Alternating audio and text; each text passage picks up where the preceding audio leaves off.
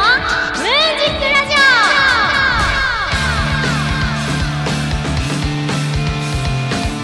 始まりました。桃山月花のムーンジックラジオ。パーソナリティの桃山月花です。よろしくお願いします。2020年8月23日日曜日平賀スクエアから今日もフルムーンならぬフルチューンでスタジオ観覧の皆さんと楽しくお届けしていきます。第44回目です。あの物販を私たちするじゃないですか。CD とか。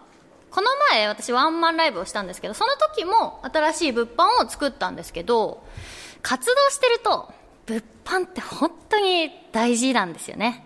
もちろん収入源っていうのは第一にあるし自分の作品をもっと知ってほしいとかあとは記念にコレクションして使ってほしいとかまあいろいろありますよね。みんないろいろ出してるんですけどこれって釣り銭を自分で用意してるんですよ。品物によって値段設定もちろん違うから5000円から100円までの単位のお金をいつも何枚か用意してるわけですよ。あお釣りないやどうしようってなった時にああじゃあいいよいいよ次の機会に買うから今日はやめとくってなったら一番ダメじゃないですか。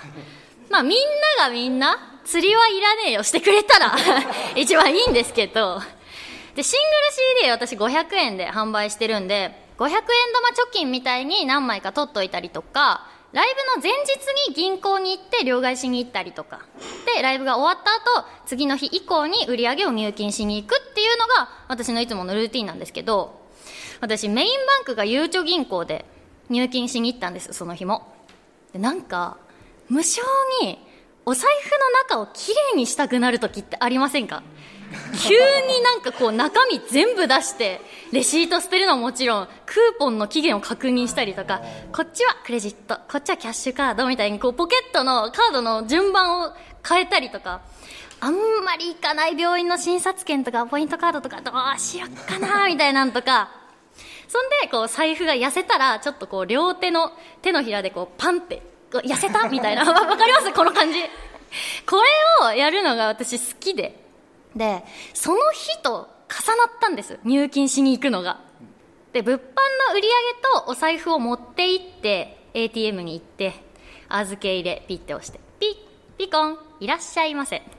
通帳またはカードをお入れください言われて。で通帳入れて右側のお札のポケットがこうウィンって開いてこうバサって入れるじゃない。で効果のマークも押して貯金箱みたいな穴がカパって開いてで売り上げと自分のお財布の中身全部入れたんですよ。じゃらじゃらじゃらそしたら入れ方をねななんていうのかなこうこうサラサラサラって小銭を入れる感じ。こわかります？棒金ってわかる？あのレジの準備金のたまに釣り線切れたらパキって折って100円なら100円玉だけ50枚ぐらい入ってるビニールの巻いてある筒。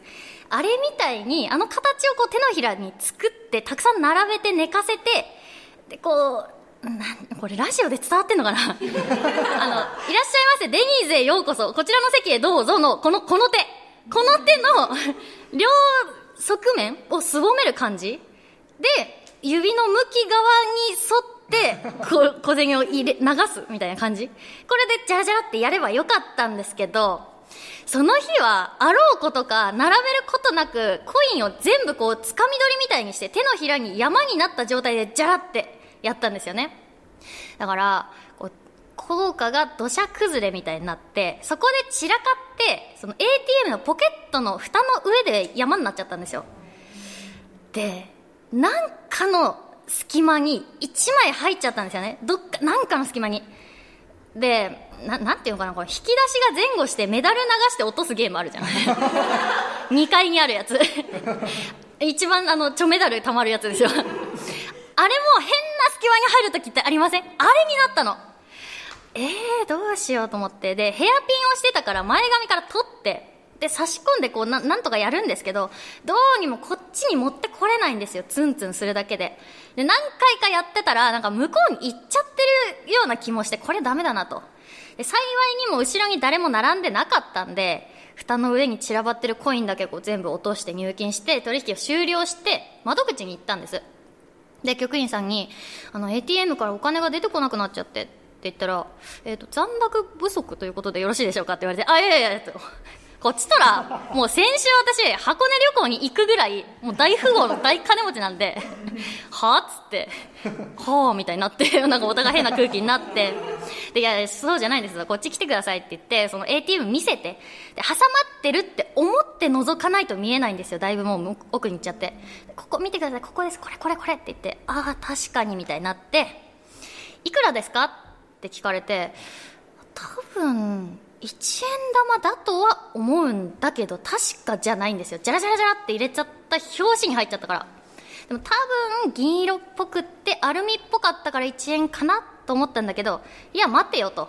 これで金額間違ってたら詐欺だってことになっちゃうし、100円とか言って1円しか入ってなかったら。逆に、100万ぐらい入ったかなとか言って いけるかなと思ったんだけど、いやいや、まあそれはダメだと。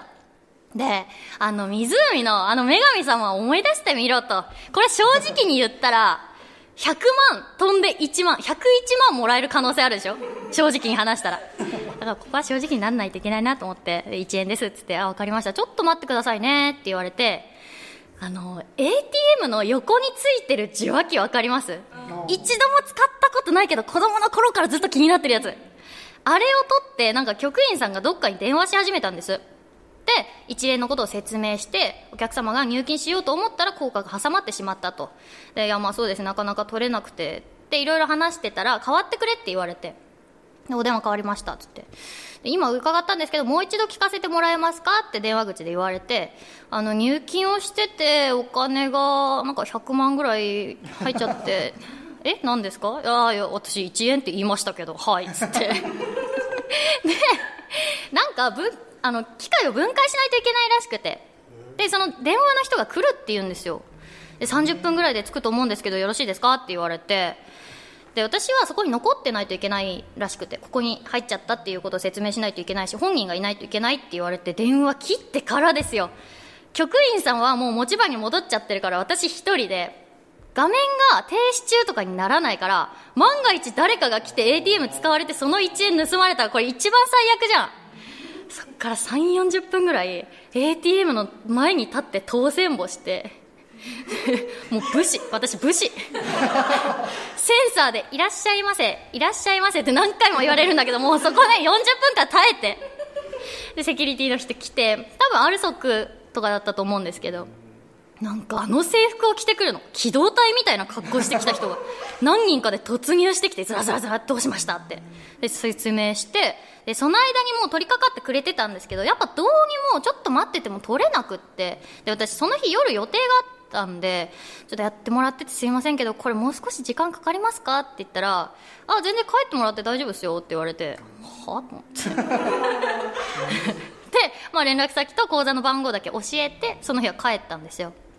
で、ある日、知らない電話番号から電話かかってきて、で、お金が取り出せたんでどうしますかって、あの、郵便局からだったんですけど、で、取りに行ってもいいし、入金してくれるっていう方法もあるみたいで、あ、じゃあその方が簡単だと思って入金でお願いしますって言ったら、しばらくしたら振り込まれてたんですけど、まあさすがに100万ではなかった。けど、10万と1円入ってたの。え？と思って。めちゃくちゃ挟まってるじゃん。そしたら給付金だったの？10万円の給付金が横浜市から入っててプラスゆうちょから1円入ってたの。なんかちょっと、あの、得した気分になって、あ、よかったわ、みたいな。まあ、あの、ちゃんと1円だったんだけど、っていうお話でした。皆さんもちょっと気をつけてジャラジャラしてみてください。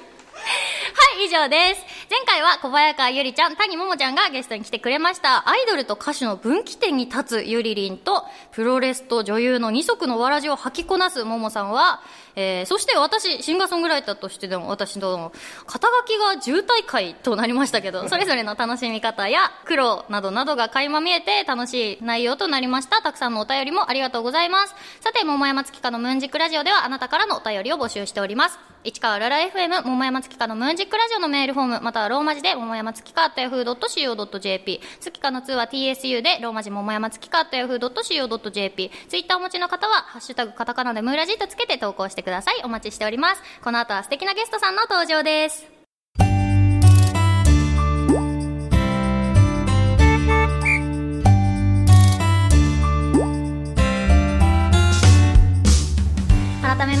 改桃山月花です。それではお待ちかね。ここからはゲストさんをお招きしてお話を聞きたいと思います。ギシドールの皆さんです。拍手でお迎えください。よろしくお願いします。では簡単に自己紹介お願いしますはい、ギシドールの赤色担当迷いりんごです。はい、はい、ゲシドール青色担当椎名葵です。はい、ギシドール白色担当三風メルです。よろしくお願いします。よろしくお願いします。えーこの3人、ギジドールさんとお話をしたいと思います。本当は4人グループなんですね。そうですね。ですね。今日は3人でたっぷりお話を。たっぷりお話を。迷いりんごってやっぱ一番、そうですね。中二病臭いかな。そう前なんか、ん自分に合う名前が思いつかなくて、なんか名字つけたいなと思った時に、なんかりんごはじゃあ決まってたんだ。リンゴは前から決まってた名前で、うんうん決まってたっていうかまあ決めたんですけど自分でそれでずっとやってたんですけどちょっと名字欲しいっていう欲からえげつないもの出てきちゃった ちょっとやらかしちゃった迷いの末、迷いって確定したんだね。自分の中では。はいもう そうだね当て当て字でへーみんなそれぞれ好きな名前をつけたんですか？そうです。好きなアイドルの名前と、まあ適当な名前みたいな。もうあ青色だし、青色いいから、みたいな。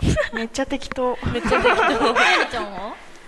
きだったアイドルの名前と、好きなキャラクターの名前。あ、そこはじゃあ一貫して、あれじゃん、あの、お風呂に入れるとピンクの髪の毛になる。あー、そっちではないですね。ありますよね。あれではないの。あれではないですねあれも。可愛いけど。なんだこっちゃ。なんかそれぞれの役割ってあるんですか？やっぱりんごちゃんがリーダーみたいな感じ？まあ必然的にリーダーになっちゃいまし 一た番歴が長いから。そうなんかか、経験もね、ありますもんね。そのグループあのギシドールのグループラインで、うん。なんかの話を病んしてる時に。でそうなグループだな。いやめっちゃ楽しいですよ。あ、そう。なんか人形縛ったりとかしてないですか？しないですね。解き放ちます。あ、と、逆にね。解き放ちます。で、グループで？グループでなんかの話してる時にリーダーちょっと決めてよみたいな感じで言われて、でえあ私リーダーなのみたいな。そこであ私リーダーだったんだっていう。のりんごちゃん以外が共通認識でリーダーだって思ってたんで、やっぱそうだよね。み。たいですね。そうですね。あ赤なんでね。あ赤はやっぱリーダー。そうね。いやそれは偏見だよ。偏見だと思う。赤はリーダー的存在ですよ。へー。違うそんなことない。牽制のしないがなるほどね。ちょっとお便りが来てるので紹介します、ラジオネームアイドルのアイドルえー、つきかちゃんゲストの皆さんこんにちは。ギシドールの皆さんに質問です。先月デビューしたばかりのようですが今後の予定や目標などについてお聞かせください。またメンバーの方にまだ学生の方がいらっしゃるみたいですけどそれに伴う制約や苦労話ありますか？ということで。目標はとにかくあれですね。ライブをやることが一番の目標すごかな元気なく言うけど。いやなんかいつになるんだろうなっていう。あ確かに。そうですよね。まだライブ1回しかやってなくてしかもその日がやっとデビューできたっていう形なんで、あそっか。先月1ヶ月、1ヶ月経っちゃっそう。7月にデビューして。結構決まってたライブもあったんですけど、た。うん。どんどんなくなっていっちゃってこれは厳しいぞっていうので、まあ、とりあえず本数をそうですよね、やりたいなっていう頑張ってほしい 私もですけどね私もギター弾き語りでライブしてるので、ライブめちゃくちゃ減りました。もうお互い苦労しますねこれは。で学生の方がいらっしゃいますけどそれに伴う制約や苦労話ありますか、制約って何でしょなんか縛られるとか。まあまあ、できないこととか、うまあできないこととしてはライブ終わってみんなで「お疲れ様っつってご飯に食べに行けない。ああ、確かに。私は補導されちゃう。うわそうだ。前の前のグループで打ち上げみたいな感じで、まあ、軽くご飯食べて帰ったらもう地元に着いた時にはもう11時ちょっと過ぎちゃったぐらいで。え、で今何時まで？学生って外出れるの11時までに帰らなきゃいけないはず。10時までにその場を出なきゃいけなくてあそうなんだ。11時までに帰らなきゃいけないからそれで帰ってる途中におまわりさんにちょっといいかなって言われて、えー、言われたことあるんだ。やべえなと思って ななんでしょうって言ったら、うんうん。今何時？11時20分ぐらいですかね今まで何してたの？って言って、まあ、普通に、まあ、自分がこういうことやってますっていうのも、まあ、事細かに説明してそれでこの時間になっちゃいましたっていうふうに言ってで親御さんと連絡取れますって言われてすいません私携帯今1%なんで無理なんです。そういう時に限ってね。そうなんですよ。それでじゃあ電話番号わかるかって言われて、まあ、電話番号を伝え学校の名前と学校の電話。その時生徒手帳持ち歩いてたんで何かの時のために、それでまあ電話番号を言ってじゃあ後日親御さんと学校に連絡させていただきますって交番に連れてかれちゃって、あ交番に？そうちょっとすぐそこだから来てもらえるかななって。っちゃいましたねで連れてかれてるがめんどくさいなと思いながらまあそんなやましいことなんもないから全部説明して、で家すぐそこなんでって言ってじゃあ一人で帰れるねってはい大丈夫です。っ て結局一人で帰す。ぐらいから帰るないな。いでもいいよ。ねもう今日はすぐ返しますんで。はいくなりました。あーそういうのありますね。で割とあのその時の見た目が見た目であ高校生に見られてなかったっていうのが ありましたね。中学校3年生ぐらいかなみたいな感じで言われちゃって いやあの高校生なんですけど。若見えだったんだね。若く見えちゃったみたいですね。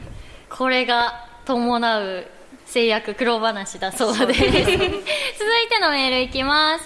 ラジオネームなっちこんにちはギシドールの皆さんに質問です。自分は昔弾き語りをしていて職場メンバーとライブだと勢いでバンドを組んだものの熱量の差が激しく結局空中分解した経験があります。グループで活動していて良くも悪くも想定外だったことあったら教えてくださいまあまず私葵とリンゴでまずユニット組むとは思いませんでした。そうだね。仲良かったのに。仲良かったんですけどまあ前のグループでやっていけるって思ってたかなみたいな。そこで一回、まあ、ばらけちゃって、まあ、そこもほぼ空中分解みたいなもんなんですけど私がバイト行ってる間に終わっちゃって。て帰ってきてグループ開いたらああれ？みたいな。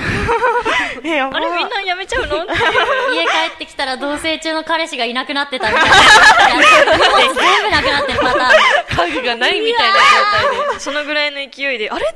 あれ？どうしちゃったんだろうみんなと思って、まあ、個人的に運営の方にどうしたんですか？みたいな感じで聞いて、まあ、こういう理由だからっていうのを話を聞いてあなるほど察しみたいな感じ。で でもこれはもう一回終わったことだから仕方ないなっていうのでまあじゃあ私もうそこで私辞めるつもりだったんですよアイドルを。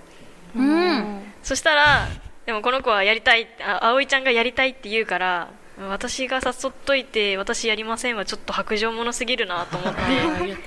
で葵ちゃんやるんだったら私も続けますって言って2人で、まあ、グループ立ち上げたのがギシドールかなってへいうメルちゃんはどうやって現れたの？メルちゃんはあの同じ所属してる事務所の別のグループの子だったんですけど、そこからなんて言うんだろう、まあ、方向性の違いみたいなもんで、うんうん。ちょっと抜けちゃってでその時に運営の方がこちらにあのまあ共通のプロデューサーみたいな方に紹介してもらった、えっとそうそうそうですね。事務所の社長さんというか、そこからまあそんな感じ連絡の人です。が来て。なんかこれあれ？聞いちゃいけない話？全然いや大いや丈全然全大然。丈夫スタッフ OK 出てる。まあ。夫下手したら毒出ちゃうからね。そうあの下手したら毒出ちゃうから。一番危ないあえ？そんなことない？そんなことない？一番危ない？お話ありがとうございます。この後はお便りのコーナーです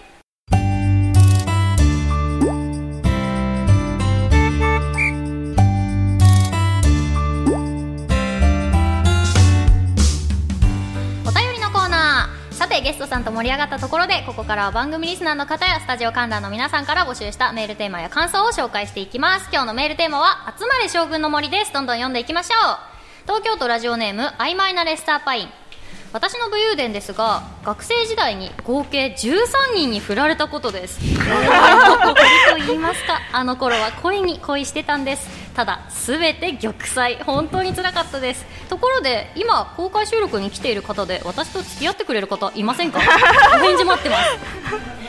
曖昧なレッサーパインと付き合ってもいい人。えー、観覧の方ではゼロということでメンバー1メンバー1メンバー一葵ちゃんがいいらしいです。えー続いていきます。神奈川県ラジオネーム首位打者伊藤。僕の武勇伝ですが小学6年生の頃にクラスメイトの岸田君とお笑い係を発足しました。笑いの金メダル「エンタの神様」が放送されていたのもあり世間がお笑いブームだったのでそれに乗っかることにしました。ほぼ全部コントでネタも僕が作り学級会の時間などを使ってクラスの前で披露していました。すごいね。だんだんと話が大きくなり最後6年生を送る会でコントをやることが決まり最後の1週間は岸田君と揉めながらもコントを完成させ6年生全員とその保護者から爆笑を取ることができました。すごい。その2人が今テレビで活躍していればよかったのですが現在僕は医療器具の販売岸田君は風の噂でホストクラブに勤務していました。人生ってどうなるかわからないですね。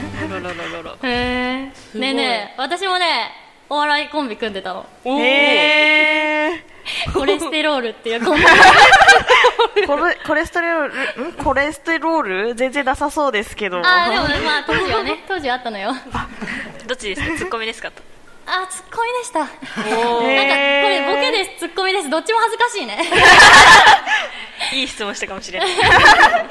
そうそうネタも作って私もねあのー小学校の時サッカーをやってたんだけどなんか何納涼会っていうか夏のなんかの出し物とかそういうのでやってた。えー、すげえ。へえすごい。次行こうかな。えー続いていきます。ラジオネームそかそか。友達とココイチに初めて行った時に辛さの調節が10辛まであるのに友達が2辛を頼んでいるのを見てはこいつ雑魚かよと思った僕は店員さんに。まあよくわかんないですけど8辛でお願いします。と 男らしく注文しました。友達が8はやばいよなどと甘ったれたことをほざいていましたが雑魚の言葉なんて聞く価値はないのでお前はライスに蜂蜜でもかけてろと思いながら無視しました。結果死にそうになりながらカレーを食べることになりましたし 店を出てから自販機で蜂蜜レモンを買ってガブ飲みしました。し 友達もだから言ったのになどと言っていましたが内心では8辛を食べきった僕にビビりまくっていたと思います。今は1辛しか頼まないです。めちゃくちゃ面白いな。辛いのどうですか？私苦手。私は好きです。大好きです。マジ？3対1になったよ。続いていきます。東京都昭島市ラジオネーム一重で何が悪い。草野球の公式戦で助っ人として呼ばれた時の話です。自分はそのチームから打撃を買われていたので試合前に味方からホームランを狙ってこいと言われたのでじゃあ狙ってきますと口から出まかせのように強気な発言をしていました。その試合の第2打席にインローのまっすぐを阪神の福留孝介選手ばりにすくい上げたら見事にライトスタンドに放り込む人生初の有言実行ホームランを打ってしまいました。すごい。表情こそはクールを装っていましたが内心めちゃくちゃ嬉しかったですし コラッキーにならなくて済んだ安堵感でいっぱいでした。すごいね。有言実行かっこいいすごかっこいいねですね。なんかこう予告ホームランみたいなポあー。ズ。を取ったんでしょうね。これなでもインローは結構かっこいいと思うんだけど、すくい上げる一番かっこいいフォームだと思うけど、かっこいいですバレンティンのね頭の高さぐらいのところからもホームラン打てるっていう。ねいやバレンティンすごいですよね。あら！いやスワローズつけてるなって思ったんですよね。嬉しい。まあ敵なんですけど。巨人なんですけど巨人巨人の話は聞きません。仲間割れですちょねっとでもヒヤヒヤな展開ですね。あ本当ですね。今年強いですね。ありがとうございます。今年は強いですね なるからね。あの野球と政治と宗教の話はしちゃいけないってそう。言われた間違いないですね。お互いを続いていきます。神奈川県ラジオネーム首位打者伊藤。将軍についての話ですが現在横浜 d n a ベイスターズに所属しているスペンサー・パットン投手がファンから将軍と呼ばれています、パットンは非常に熱い性格で気持ちを前面に出してボールを投げるのですが不甲斐ないピッチングが続いたある日ベンチに戻った際に冷蔵庫を両手でボコボコに殴って後日骨折しているのが判明しました。それありましたね。ありましたね。去年ですね。しかしシーズン終盤に驚異的な回復力で復活した姿はファンから見るとすごくかっこよかったです。皆さんは怒ってつい物に当たる瞬間ありますか？ありすぎる。ありすぎますね。あるね。私もある。冷蔵庫ボコボコもうに冷もう壁家の壁穴開きまくりですね たまにこういう思春期の男の子言い なかったなんか廊下とか部屋の壁ボッコボコになってる子。なんか物に当たるっていうか壊すっていうよりかは分解が多かったですね。なんか細かいもの分解してクソーとか思いながらあのネジとかめっちゃいっぱいあったんで。ネジじゃねえドラめイバーだ。っちゃ陰キャ、めっちゃ陰キャじゃない？陰キャなんだよ。やりやり方が陰キャすぎない？だからドライバーめちゃめちゃあったから ちょっとしたゲーム機みたいな、まあ、お兄ちゃんにイライラした時はお兄ちゃんのゲームとか。怖いよー。そういうことか。で分解してでなんか文句言ったら「え直せばいいじゃん」っつって。怖っ。こんな方法があるんだって言って直させたことへー。直ったかは知らない。あそこはもう私関係ない。バキッとはいかないんだね。バキバキはちょっっと直しかね直せないからそうだね。ちょっと弁償できないいんで。これ人が絡んでくるとオンドルセクまあいいや野球の話。やめてきましょう。やめて火屋根にも悪い。続いていきます。ラジオネームナッチ。俺はな世の中の既婚者男性の中で家事をめっちゃやってるぞとある会社の調査によると共働き世帯の家事分担の割合は夫が2割妻が8割らしいがナッチ家は真逆だからな。嫁様は料理と玉の洗い物それ以外は俺だぞ。決して嫁様がお嫁様っていうのが気になる 決して嫁様が2歳の息子を寝かしつけるっていう理由で残った家事を俺に押し付けてるわけじゃないからな。信頼の証だぞ寝かしつけた割に朝まで寝てるやんとか思ってないからな。いつもありがとうな。ほなわしこれから洗濯畳みますんでてんてんてん。ここでのろけるな。関係がすごい。のろけかこれ。のろけのろけだ。のろけだ。いい旦那さんだね。いい旦那さん。みたいな人とね我々やっぱ結婚したいですよね。間違いないですね。全部もう8割とか言ってないね。10割。全部やってほしい。寝てるだけで。ここで女の欲が出てしまう。でもなんか私案外台所とか入ってほしくないかも想像したら、掃除はしてほしくないです。自分でやりたい。あそうそうそうそういうことそういうこと。なんか物がずれるのがあんまり好きじゃない。なんか自分で作り上げたものをあんまり壊してほしくない、うんからもうい汚してもいいから直さなくていい。なんていうのかな。あ片付けるからそのままにしといて。あそうそうそうそう。割と友達うちに来た時そうですなんかゴミ片付けようとしてくれるけどあいもう大丈夫大丈夫。あなるなる。じゃあ家庭ゴミ持っていくね今度。持ち込みは禁止です。えー、お便りは以上です、えー前回のゲストさんの曲です。ここでリクエスト曲紹介します。小早川ゆりで言葉。お聞きいただいたのは小早川ゆりで言葉でした。そろそろエンディングの時間となりました。今日のゲストはギシドールの皆さんでした。今日の感想と告知があれば聞いてもいいですか？あ私？告知告知と言える告知ではないですが10月にもしかしたらライブやるかもしれません。またツイッターとかいろいろ見てください。はい。感想。か感想。感想は、まあ、初めてのラジオで楽しいです。続いてと、ラジオとか身振り手振りができないものって割と自分にとって致命的なんで、まあ、頑張ったんじゃないかなっていう 語彙力が語彙力がないん語で彙語彙力がね。でも楽しかったです。ありがとうございます、そしてはい、えーラジオとか初めてだったんですごい緊張しましたがあんまり喋れなかったけど楽しかったです。楽しいです。楽しかったです。三段活用して。はいありがとうございます。私も告知をさせてください。次回の桃山月花のムーンジックラジオの放送日は9月13日日曜日です。詳細は番組公式ツイッターホームページでお知らせしますのでチェックしてください。番組への感想やテーマメールは番組公式ホームページのメールフォームまたはツイッターをお持ちの方はシャープカタカナムーラジーとつけて投稿してください。皆様のメッセージお待ちしております1985年9月13日任天堂株式会社からファミコン用ソフト「スーパーマリオブラザーズ」が発売されました。キャラ設定操作性適度な難易度などから多くの人気を集め社会現象ともいえる大ブームを巻き起こしました。私も相当両親と取り合ってやり込んだ記憶があります。そこで次回のメールテーマはこちら。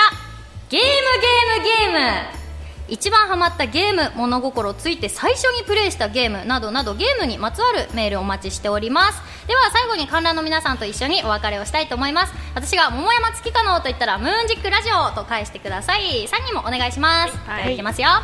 桃山月花のムーンジックラお相手は桃山月花と。キシドールでした。またお会いしましょう。ありがとうございました